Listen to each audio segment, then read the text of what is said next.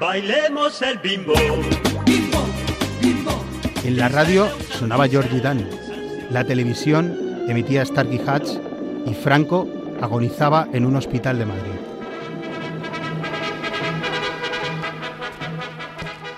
Corría el año 1975, los últimos días de la dictadura y los años más duros de la Guerra Fría. Mientras que el continente africano se había descolonizado casi en su totalidad, España se negaba a desprenderse del Sáhara Occidental, al que consideraba una provincia propia, con sus ciudadanos españoles de pleno derecho. Marruecos y en menor medida Mauritania presionaban para quedarse con el territorio. Marruecos usaba a sus aliados estadounidenses y franceses. Mauritania lo hacía con Argelia y con la URSS. Al final, esa porción de tierra donde muchos de nuestros padres y abuelos hicieron la mili y conservan una gran nostalgia sobre su paisaje de mar y dunas de arena, quedó como una ficha del puzzle global que se montaba y desmontaba aquellos días como si fuera una partida de Risk.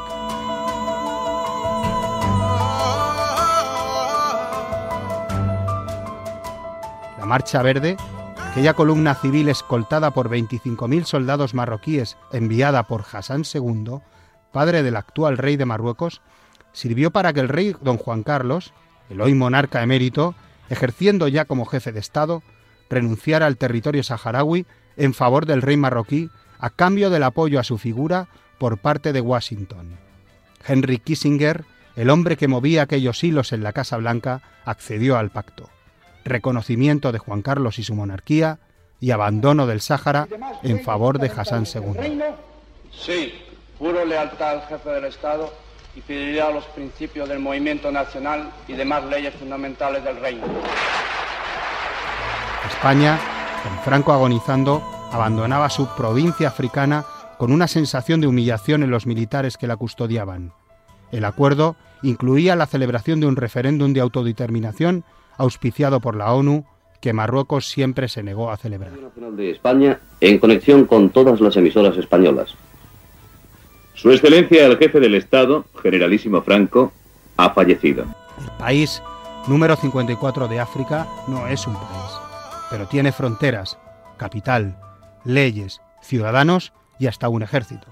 Su estatus se enmarca en eso que en política exterior se llama territorios no autónomos, como Palestina o Nagorno-Karabaj, es decir, naciones sin Estado. El Sáhara Occidental hoy no es uno sino dos. La parte oeste, que está bañada por el mar, permanece bajo el control de Marruecos y colonizada por decenas de miles de marroquíes. Esa presencia no es casual. Las minas de fosfatos y los bancos de pesca tienen la culpa. El interior, puro desierto, está gestionado por el Frente Polisario, la autoridad saharaui. Esta zona está separada del anterior por un muro de adobe fortificado y minado. Una pequeña misión de la ONU, ahora sin responsable, monitorea las relaciones entre ellos sin que jamás haya puesto en marcha referéndum alguno, que en realidad era su mandato. La guerra entre ambos contendientes, como David y Goliat, no siempre fue favorable al más fuerte. Los soldados marroquíes, mucho más numerosos y mejor armados, a menudo desertaban para no enfrentarse en el desierto a las emboscadas saharauis. El fin de esa paz precaria llegó hace pocas semanas. El estado actual es de guerra, aunque sea una guerra de baja intensidad. Para acabar de despertar el avispero, Donald Trump volvió a tomar una de esas decisiones que agitan el tablero y hacen que las cosas cambien para siempre, y no a favor de España precisamente.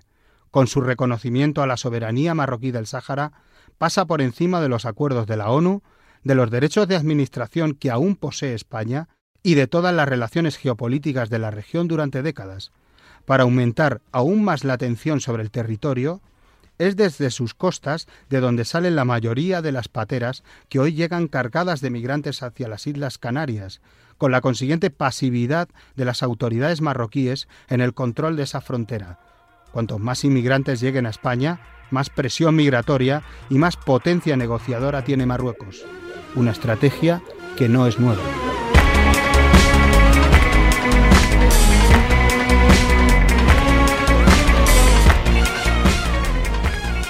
Para desentrañar lo que sucede en ese lugar, con enormes vínculos con España y sumergido en cierto olvido, contamos con Rosa Meneses, experta en el Magreb, periodista del mundo y reportera que ha cubierto toda la primavera árabe, y Eva Jameida, una periodista nacida en los campamentos de refugiados saharauis de Tinduf, que ejerce su trabajo radiofónico en España en cadenas como Radio Nacional de España. Yo soy Alberto Rojas y esto es Sala de Mapas. Comenzamos.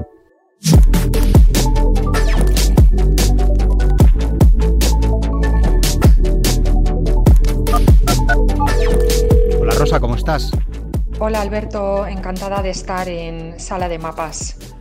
Mira, quería preguntarte, ¿en qué se traduce el reconocimiento estadounidense de la soberanía marroquí sobre el Sáhara Occidental? ¿Cómo afecta a la región? Pues el anuncio de Donald Trump de reconocer la marroquinidad del Sáhara Occidental supone un espaldarazo a Rabat, que ve reconocida su aspiración. Pero hay que ver todavía cómo se traduce esto sobre el terreno, ya que Estados Unidos es el primer país que abiertamente y de forma oficial hace este reconocimiento. La clave es que la decisión de Trump se salta a las bases del derecho internacional, que establece que el Sáhara Occidental es un territorio pendiente de descolonizar, y así figura escrito en Naciones Unidas desde finales de los años 60. Está a la espera de que eh, el pueblo saharaui exprese su derecho a la autodeterminación. Una consecuencia más inmediata de la postura de Trump es que implica eh, que se inclina la balanza en favor de las tesis de Rabat, que defiende que la única solución para el Sáhara Occidental es una autonomía dentro de Marruecos. Y ahí estamos viendo ya cómo Francia pues, ha tardado dos días en postularse en el mismo sentido que Trump. Por tanto, el movimiento del presidente de Estados Unidos afianza a Marruecos y la, tesis de la autonomía, y todo esto en un momento en que la región del Magreb eh, pues crecen los problemas. Tenemos el caos en Libia, en Argelia tenemos un régimen en clara decadencia, acosado por las protestas y también por la crisis de los precios del petróleo con estados debilitados por la COVID y más ampliamente en el Sahel vemos cómo hay un aumento del terrorismo yihadista. Así que si a esto unimos la reactivación del conflicto entre Rabat y el Frente Polisario, pues la región se encuentra en un momento complicado. ¿Qué obtiene Israel de Marruecos y qué Marruecos de Israel? La mediación de Trump implica que Marruecos establece relaciones bilaterales con Israel y a cambio se reconoce su soberanía en el Sáhara Occidental. Esta es la transacción mm, prototipo de la diplomacia de los hombres de negocios de la que ha hecho gala Trump durante su mandato. Ambos países establecerán vuelos directos, eh, judíos marroquíes podrán viajar, será una baza para el turismo, un incentivo económico que a cualquier país en estos tiempos de pandemia le viene bien. Y además se abrirán oficinas de enlace que ya existieron entre ambos países hasta 2002, porque en realidad Israel y Marruecos siempre han colaborado, sobre todo en, materia de seguridad. Y ambos además son aliados de Estados Unidos en su lucha contra el terrorismo eh, muy importantes. Marruecos va a acceder también a créditos de Estados Unidos y a ayuda militar. Esto va a acelerar también contratos de armas. Y además Israel se cobra para sí una pieza importante en el entramado de las negociaciones en, en, el conflicto con los palestinos, porque el rey Mohamed VI preside el comité Al-Quds, que Al-Quds es el nombre que los árabes dan a Jerusalén, eh, ciudad santa, y este comité fue creado por la Organización de la Conferencia Islámica para defender el carácter árabe de Jerusalén, que es la tercera ciudad santa para los musulmanes después de la Meca y Medina. Y como sabemos, en las bases negociadas a lo largo de décadas está la solución de dos estados, que es un consenso al que se ha llegado después de mucho tiempo, de dos estados, uno Israel y otro Palestina, con capital en Jerusalén Este.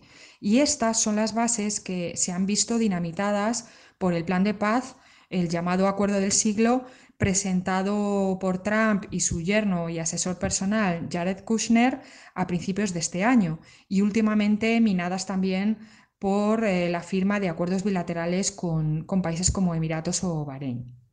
Sin enviado especial de la ONU para el Sáhara, ¿En qué quedan las resoluciones anteriores focalizadas a la resolución del conflicto? Bueno, ahora mismo las negociaciones para resolver el conflicto están más estancadas que nunca. En mayo de 2019 dimitió el último enviado especial de la ONU para el Sáhara, el alemán Horst Kohler, después de una fallida ronda de negociaciones. Y desde entonces la ONU ha sido incapaz de nombrar un sustituto, en parte porque no se encuentra una persona de consenso entre las partes. Las resoluciones de Naciones Unidas están ahí, siguen vigentes, estableciendo el derecho de autodeterminación del pueblo saharaui como parte de un proceso de descolonización del territorio que fue colonia española. Pero el impulso para que las partes se vuelvan a sentar a la mesa de diálogo no está ahora mismo presente. Lo que está por ver es si la tensión tras la, tras la mm, ruptura del alto el fuego del 91 este noviembre y el espaldarazo que ha dado Trump a Rabat empujarán a las partes a negociar y en qué términos eh, lo van a hacer, porque ya no se parte de las mismas condiciones. Es más, todo lo que está ocurriendo nos lleva a pensar que se ha abandonado la vía del derecho internacional y que se apuesta más por una negociación directa entre las partes que ya no tendría como centro la autodeterminación. ¿En qué posición queda España tras este movimiento de Trump? Bueno, hay que decir que la gestión que, que han hecho los gobiernos de España del conflicto del Sáhara ha sido históricamente desastrosa desde su retirada del territorio. Luego España ha tratado de mantener una posición, digamos, de adhesión a los planteamientos de Naciones Unidas y del derecho internacional, al menos dialécticamente, pero como antigua potencia colonial se esperaba mucho más de ella. Esto lo hizo mucho mejor Portugal con, con Timor-Este. Ahora, este movimiento de Trump daña sobre todo los esfuerzos de Naciones Unidas, pero también pone en un aprieto a España. Si las partes vuelven, vuelven a negociar, hay que ver cómo se reconstruyen las posiciones de los países implicados y ver cómo evoluciona la postura de España también. Francia ya ha expresado en voz alta que prefiere una autonomía dentro de Marruecos y la pregunta es si España hará lo mismo en algún momento futuro porque ya vemos que evita deliberadamente en todas sus comunicaciones mencionar la palabra referéndum de autodeterminación. El caso es que España está en apuros ahora todavía más ante un Marruecos crecido que maneja además tres temas absolutamente estratégicos para nuestro país, como es la inmigración, que lo estamos viendo con la presión en las últimas semanas en Canarias, que además eh, se origina desde el Sáhara, eh, la pesca, donde los caladeros de mayor interés se sitúan precisamente en este territorio, y con la presión en torno a Ceuta y Melilla. ¿En qué punto está el conflicto armado entre Marruecos y el Polisario? ¿Puede desembocar en una guerra abierta? El conflicto se ha reactivado a mediados de noviembre después de que se rompiera el alto el fuego acordado por Marruecos y el Frente Polisario en 1991. El movimiento saharaui declaró el 14 de noviembre el fin de su compromiso con el acuerdo del 91 y decretó el estado de guerra después de una intervención del ejército marroquí eh, un día antes en eh, el sur del Sáhara Occidental. Ahora, hay que tener en cuenta que existe un gran desequilibrio de fuerzas militares entre Marruecos y el Frente Polisario. Marruecos en los últimos años ha acelerado el proceso de adquisición de cazas y helicópteros de combate a Estados Unidos y, está modernizando su ejército y el Frente Polisario no tiene fuerza aérea para empezar y depende militarmente de Argelia, que es su principal sostén político y financiero, pero que recordemos está en crisis. Eh, yo creo que a corto plazo no veremos una guerra abierta, porque la coyuntura de los saharauis no la favorece y a Marruecos tampoco le conviene. Así que de momento lo que veremos más es enfrentamientos de baja intensidad y una estrategia por parte del Polisario de hostigamientos a bases y puestos del ejército marroquí a lo largo del muro que Marruecos construyó para precisamente poner a raya a, los saharauis y reforzar su control de la zona útil del territorio. Pero no creo que mm, vayamos a ver una guerra total. Quizás sí algo que fuerce una vuelta a las negociaciones desde la posición cómoda que ahora tiene Marruecos. Bueno, Rosa, muchísimas gracias. Nos escuchamos por aquí. Pues muchas gracias a ti, Alberto. Un placer estar en Sala de Mapas. Vamos a llamar ahora a Evaba Jameida. Hola Evaba, ¿cómo estás? Hola Alberto, ¿qué tal? ¿Cómo estás? Quería preguntarte unas cuantas cosas. Mira, ¿podrías definirme el Sáhara para un oyente español? O sea, ¿cómo es físicamente? A mí siempre me gusta recordar que, el Sáhara fue una provincia, fue la provincia 53 de España. El Sáhara podía haber sido Soria, Sevilla o Zaragoza. El Sáhara Occidental perteneció a España fue una provincia más de España y España en 1975 eh, abandonó ese, ese, lugar, ese pueblo. Eh, y bueno, a mí también me gusta recordar que, que, que, este pueblo y esta población que habitaba en esa provincia 53 son españoles y que actualmente hay muchos refugiados eh, los que viven en unos campos de refugiados en el desierto, en medio de la nada, que son españoles. Yo soy española porque mi padre nació bajo bandera española. ¿Qué sentimientos te deja la decisión de Trump de reconocer la soberanía de Marruecos sobre tu país? Em, la verdad es que em, como periodista no me ha sorprendido la, decisión de Trump. Hemos visto como mm, bueno, el presidente saliente de, Estados Unidos ha, llevado a cabo una política exterior mm, así, ¿no?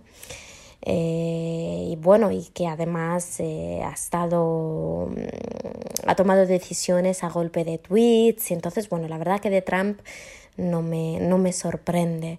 Lo que me preocupa es eh, el mensaje que puede llegar a, los saharauis, ¿no? a toda esta gente joven que actualmente está viendo como un país como Estados Unidos, eh, un presidente, mm, aunque sea saliente, eh, puede llegar a reconocer la soberanía de un país en contra de eh, lo que dice la comunidad internacional contra todo derecho internacional y legalidad internacional. ¿no? Que un miembro del Consejo de Seguridad tome esta decisión de forma unilateral, la verdad es que esto me preocupa la interpretación que puedan dar los saharauis ¿no? de, a este mensaje. ¿no?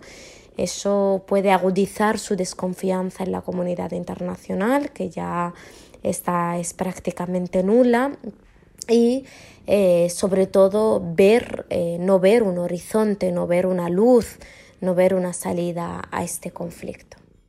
¿Cómo vive una refugiada como tú su particular diáspora en España?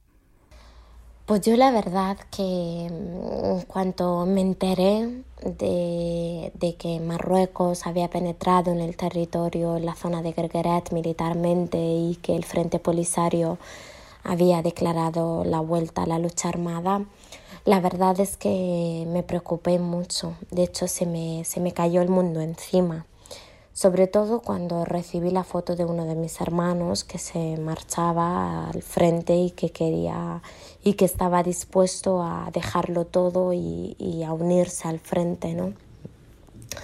Eso me, se me cayó el mundo encima porque una desde lejos, bueno, además con la pandemia, ¿no? Yo llevo más de un año sin ver a mi madre, sin ver a mis hermanos y emocionalmente mm, estaba bastante delicada, eh, por decirlo de alguna forma, y de repente pasa esto y, y, una se siente, siente mucha impotencia, te preocupas.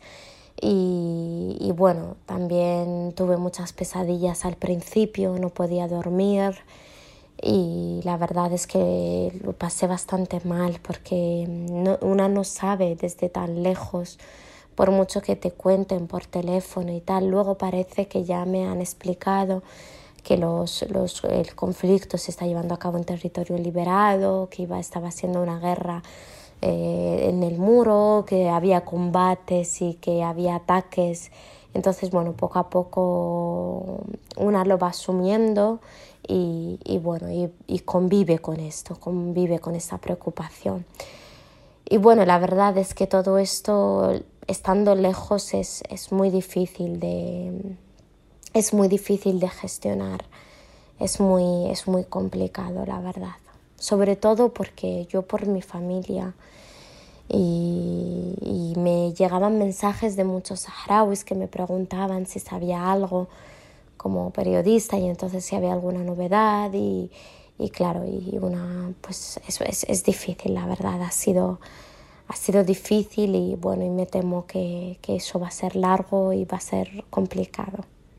¿Crees que España le ha fallado al Sáhara Occidental, teniendo en cuenta que sus ciudadanos además tenían DNI español? Yo siempre he dicho que, que España tiene que hacer, eh, tiene que mantener sus buenas relaciones con Marruecos, con, con, los, sus países vecinos. Nunca me he opuesto a, a estas relaciones. Creo que además, eh, más un país, entiendo que Marruecos sea un país muy importante para, para España. Yo lo que no comprendo que la España democrática eh, siempre quiera mirar a otro lado y que España esté jugando un papel tan eh, tan insignificante en, la solución de, este conflicto. España lo que tiene que hacer es hacer las cosas bien. Lo hizo Portugal con Timor cuando quiso, cuando Indonesia quiso invadir a Timor, pues Portugal tomó cartas en el asunto. y no lo tiene que hacer para, para apoyar a los saharauis, lo tiene que hacer porque es su obligación porque este es un conflicto de descolonización y España tiene que culminar este proceso de descolonización según el derecho internacional y según los dictámenes de Naciones Unidas. ¿Cómo es el muro que separa ambas zonas? ¿Podrías describírmelo? Pues mira, el muro es terrible. Yo lo vi por primera vez hace dos años, nunca lo había visto, siempre me habían hablado de él. El muro es una brecha es una brecha de arena. Luego también dicen que hay varios muros. Es una brecha enorme, larga, larga, larga, infinita. Es que tú la ves y, y parece que no, que, no, que no se termina nunca. Y, y, el muro divide, divide. Además a mí lo que más me impresionó que dividía la nada, ¿no? Dividía la nada y el todo en realidad, porque el muro está en medio de, del desierto y que tú sabes que hay una zona ocupada, que hay otra zona liberada y de repente ves esta monstruosidad en medio del desierto que es terrible. Además es un muro que está minado, tiene minas antipersonas, es una de las zonas del mundo más minada, es un muro, un muro que está que está vigilado eh, por miles y miles y miles de soldados marroquíes. Y bueno, pues es un muro realmente terrible, ¿no? Es, es, yo es una de las imágenes que más me han impactado del desierto. O sea, a mí me, yo para, para mí ir al muro era como ir a, ver a mi abuela, porque el muro está en territorio liberado y mi abuela vive nómada en estas zonas. Y, y el muro, y, y mientras viajas por el desierto, eh, es maravilloso porque vas, te vas imaginando, vas viendo el espejismo, ¿no? vas viendo lo, enorme que es eh, ¿no? ese, ese, desierto inmenso, infinito, eh, con ese cielo azul. Y, es maravilloso el paisaje y de repente ves el muro y dices, madre mía, te rompe, te rompe todo y choca con, con todo. Es una imagen terrible. Gracias por todo, Evaba. Ha sido un auténtico placer. Gracias a vosotros, gracias a ti Alberto. Un abrazo. Bueno, pues esto ha sido todo en este nuevo episodio de Sala de Mapas. Nos escuchamos muy pronto hablando de otro lugar del planeta. Muchísimas gracias.